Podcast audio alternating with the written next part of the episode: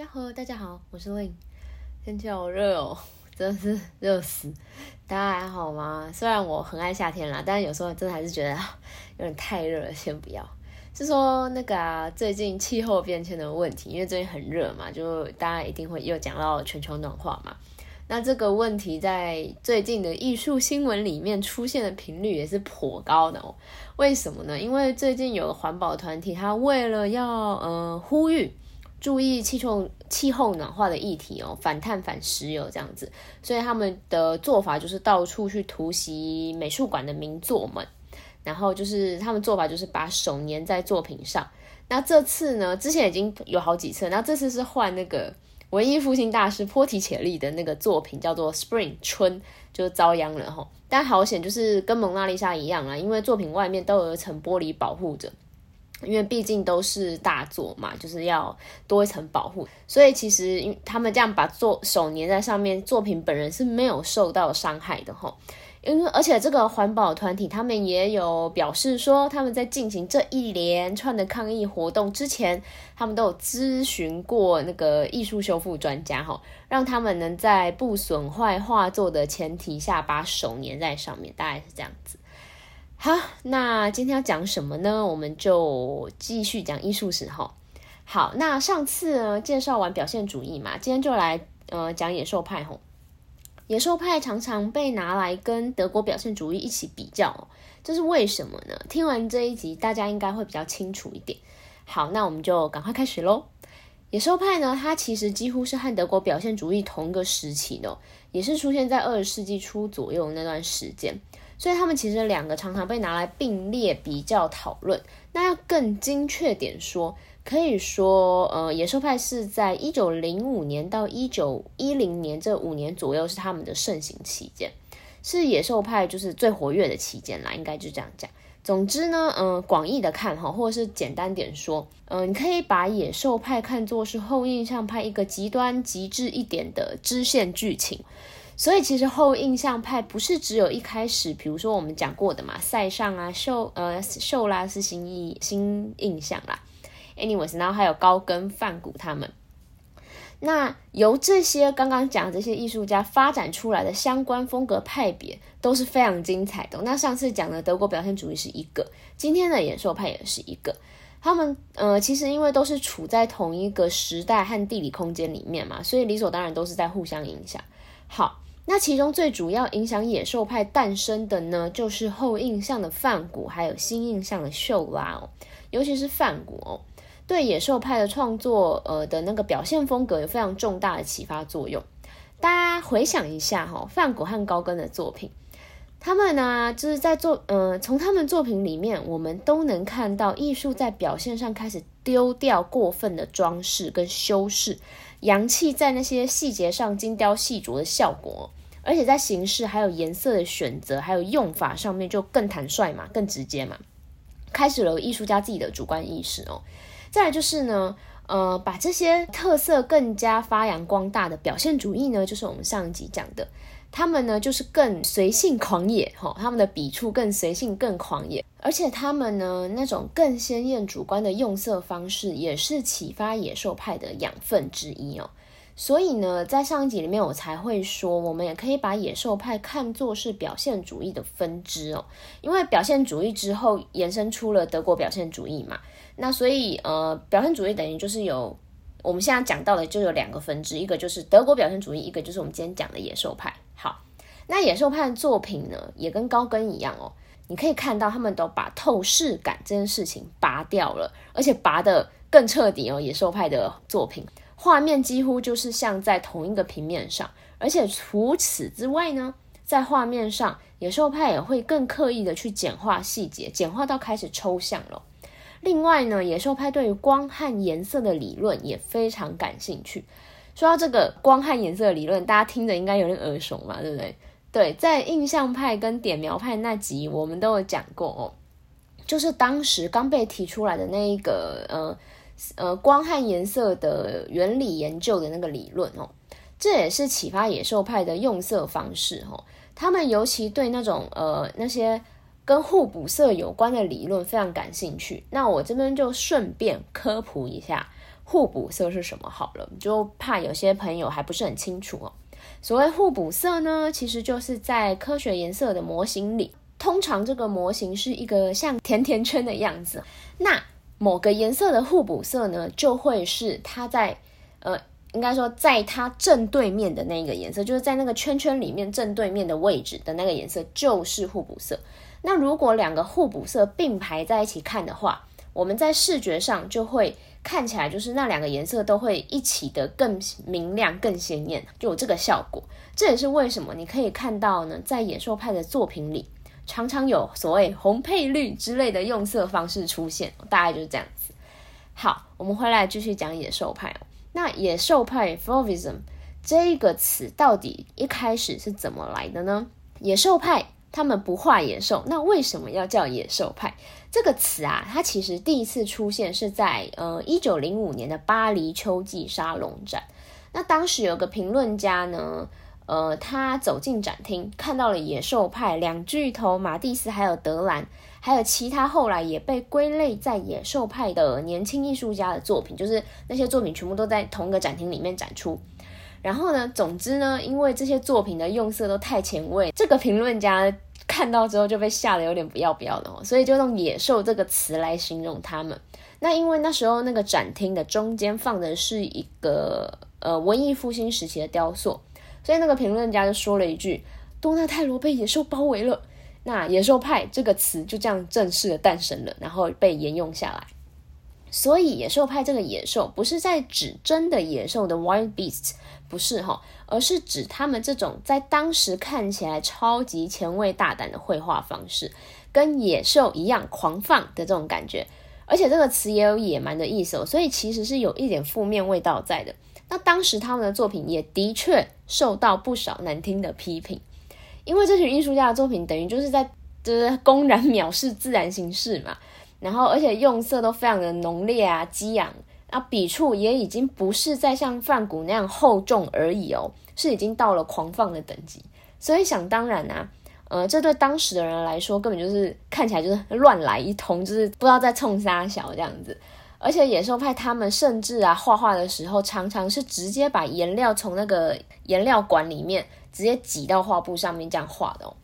好，就是说现在你这样艺术史这样讲，现在大家有没有觉得就是？想要小小感叹一下，就是我们人类吼，不知道是本性上就就会这样子，还是怎样。总之就是我们会对所谓那种太前卫啊、太冲撞或太叛逆的东西，通常有时候都会下意识的去排斥，就是接受度很低啦。有时候甚至人家只是纯粹一个操作事情的方式是新的，是不一样的，他也没有故意要去唱反调，只是纯粹的想法不一样，然后你没有听过、没有见过而已。但很多时候，最一开始就是大众的反应啊，对这些新东西的反应都会先去否定一波再说。你看啊，就是我们回去看嘛，比如说印象派一开始这个“印象”这个词也是在损他们啊。那野兽派这个野兽也有负面的成分嘛，那个评价也不是很好。但是就是反过来说，就是没有这些够力的革新的推动。没有这些艺术家，就是非常勇敢的用自己的创作去踏出那个一大步，有没有够有架子吼？不去管那些学院派啊，或者是就是传统大家是怎么想的，然后大家怎么觉得怎样是美，他们就跟着那样做，他们没有嘛？那如果不是他们的话，艺术应该也不会发展到现在这么所谓百花齐放的多元状态了嘛？对吧？我觉得其实很多事情都一样啊。OK，anyways，回到正题。我们就直接啦，用作品具体的来说说野兽派的特点到底是什么？吼，呃，那野兽派的代表人物呢，当然就是马蒂斯了嘛，大家都知道他就是马蒂斯。那他是一八六九年出生在法国北边的一个小镇，小镇呢，那个主要的名产啦是高级的纺织品，所以呢，造就了马蒂斯他从小就看了非常多厉害的织品的花纹工艺哦。他自己也有自己的那个织品收藏哦，就是从欧洲啊到非洲的到东亚的都有哦，所以这样的成长经历也一定程度上的培养了马蒂斯对于所谓颜色啊还有图案花纹的那个敏感度哦，从小就培养起来哈，后来也的确充分的体现在他的作品的那些构成上了嘛。马蒂斯呢，他早期的作品其实是更偏向于秀拉那种点描风格的，大家知道，大家知道这件事嘛哈，也就是所谓的分光法啦。他是受席涅克的影响，就看了席涅克的书之后，就是受到启发，然后就是一开始就是用点描风格去创作的。而且他也是半路出家，他原本是念法律的。好，anyways，但是呢，他的作品和秀拉、莫内啊那些印象派或新印象的不一样的是呢，他的笔触就是马蒂斯他画画的笔触已经没有那么严谨了。虽然是点描风格是分光法，但是呢，他在画面的营造上已经开始平面化。然后笔触已经开始比较自由了，而且透视感呢几乎要消失哈。那之后过了一阵子，就是过了几年之后，慢慢发展，他的画风才慢慢变成我们熟悉的那个马蒂斯。那他最有名的杰作呢，就是一九零八年的呃《The Desert Harmony in Red》红色和谐，又叫做《The Red Room》。还有另外一张是一九一零年的《The Dance》舞蹈。那那一张就是有五个人牵手围在一起跳舞的那一张。那我们就先从红色和谐这张看起好了。我们可以看到呢，这似乎是某个人家的餐厅的一个景象哦。第一眼啪这样看过去哈，我们会先看到呃整个空间是鲜艳的红色，然后再来呢，我就发现诶，画面右边有一个女子，就一个女生正在摆着水果盘哦。最左边呢，我们还可以看到有一扇窗户，但是没有被完整的画出来，那个窗户就很大这样子。那外面呢？窗外看起来像是绿油油的乡村田园风景，远远的好像还有另外一栋房子。那视线再拉回室内，我们还能看到一张椅子摆在左手边，桌上呢还有呃酒瓶啊，还有一些蔬果吼。然后正中央就是在桌上的水果盘还插着花。那桌巾呢跟墙壁的花纹好像是同一个系列的吼，就是那个壁纸跟桌巾。但我们呢，好像呢，这样看过去很难从画面辨认出明显的景深，还有空间感，甚至你一个眨眼哦，就会又会迷失在那个画面里面，不知道自己正在看的是前面还是后面。然后呢，还有另外一个特点就是呢，在这件作品里面呢，马蒂斯呢，他也把画面景象的所有东西感觉都都让它花纹化哦，都画的很像装饰图腾那种感觉。连右边的那个女子啊，那个人物，还有窗户窗户外面的树啊什么的，也都被很大程度的简化了。而且为了配合墙壁啊跟桌巾的图案，让画面更和谐一致，他们的轮廓也被稍微扭曲了一点，哈，就是图腾化的感觉啦。那从这件作品呢，就能很清楚的感觉到，马蒂斯他画的不是他肉眼客观看到的景象，而是他心里主观看到的那个世界哦。马蒂斯另外一件名作呢，就是《The Dance》舞蹈。那作品非常的大张啊，宽要快要四百公分。那画的呢，就是有五个裸女在大地上手牵手围成一圈，非常自由的在跳着舞。那这件作品是一九零九年的时候，一个俄罗斯商人叫做舒金哦，他委托马蒂斯画的，他想要挂在他家啦这样子。所以呢，这件这个系列呢。呃，其实不止只有一件，总共两件。为什么呢？呃，一件是草稿啦，一件才是完成品吼。那还有一个姐妹系列叫做呃音乐的 music，也是书金一起委托马蒂斯画的作品。那我们刚刚说嘛，第一版第一张算是草图试画的意思哦，所以这个版本的舞蹈 the dance 它的颜色比较淡，然后线条轮廓有些地方也就没画那么清楚，就是比较潦草一点啦哈。这一版的舞蹈目前是由纽约的 MoMA 现代美术馆收藏哦。第二个版本，也就是所谓当时的完整版、完成版，就是给收藏家的那一张哦。它是完成在一九一零年，目前呢是收藏在俄罗斯的埃米尔塔日博物馆哦。跟音乐的 Music 这件作品都是美术馆的镇馆之宝。OK，那舞蹈这件作品呢，线条呢看过去呢，你就可以强烈感觉到非常的流畅哦。有很强的流动感跟韵律感哦，在画面的处理上呢，你也可以看到马蒂斯把一切东西都简化到不能再简化了，而且整张作品的用色只有三种，就是天空的蓝色、大地的绿色，还有人体的那个红棕色哦，非常简约，但是也非常的巧妙哦。他把色彩能发挥到的效果用到非常的极致，整件作品它还有一种那种原始的宁静还有和谐感哦。跳舞的人啊的那些肢体动作看起来都非常的快乐，然后很自由这样子。同时呢，这个画面哦，就是他们围在一起跳舞的画面，可以让人家联想到有点像是某种那种原始部落的人们围着萤火啊跳舞啊，或者是祭祀的那种样子哦。然后呢，在这个呃奔放又热烈的气氛里呢，却同时还能感受到一种微妙的和谐，一种神圣肃穆的精神性哦，还有强烈的生命感。当然，这张作品啊，当时在巴黎公开展出的时候，还是一样哈，被批的要死哦。就是大家都说什么哦，画有够烂啊，很粗糙、很幼稚之类的。但是马蒂斯他其实没有很 care，因为他知道他自己在做什么，而且他觉得这张作品其实已经非常好的。呃，达到了他自己想要的追求那种艺术的效果哈，他想要呃达到的那种境界。马蒂斯有说过一句话，他说原文是 The painter no longer has to preoccupy himself with details. The photograph is there to render the multitude of details a hundred times better and more quickly. Plastic form will present emotion as directly as possible and by the simplest means. 好，意思大概就是说呢，因为摄影技术的出现啦，画家们不必再专注于细节了吼。 摄影的存在是为了将众多的细节呈现得更好、更迅速。反之，造型艺术将以最简单的方式，尽可能的直接呈现出情感，大概是这样。然后呢，他还有说过另外一句话，他说哈，原文是嗯，What I dream of is an art of balance, of purity and serenity. Something like a good armchair which provides relaxation from physical fatigue。中文意思大概是我追求的是平衡、纯粹和宁静的艺术，像是一张好的扶手椅，能让你好好的放松那个疲累的身体。哈，大概是这个意思。那舞蹈这件作品的确非常完整的呈现了马蒂斯他讲的这些艺术上的追求吧。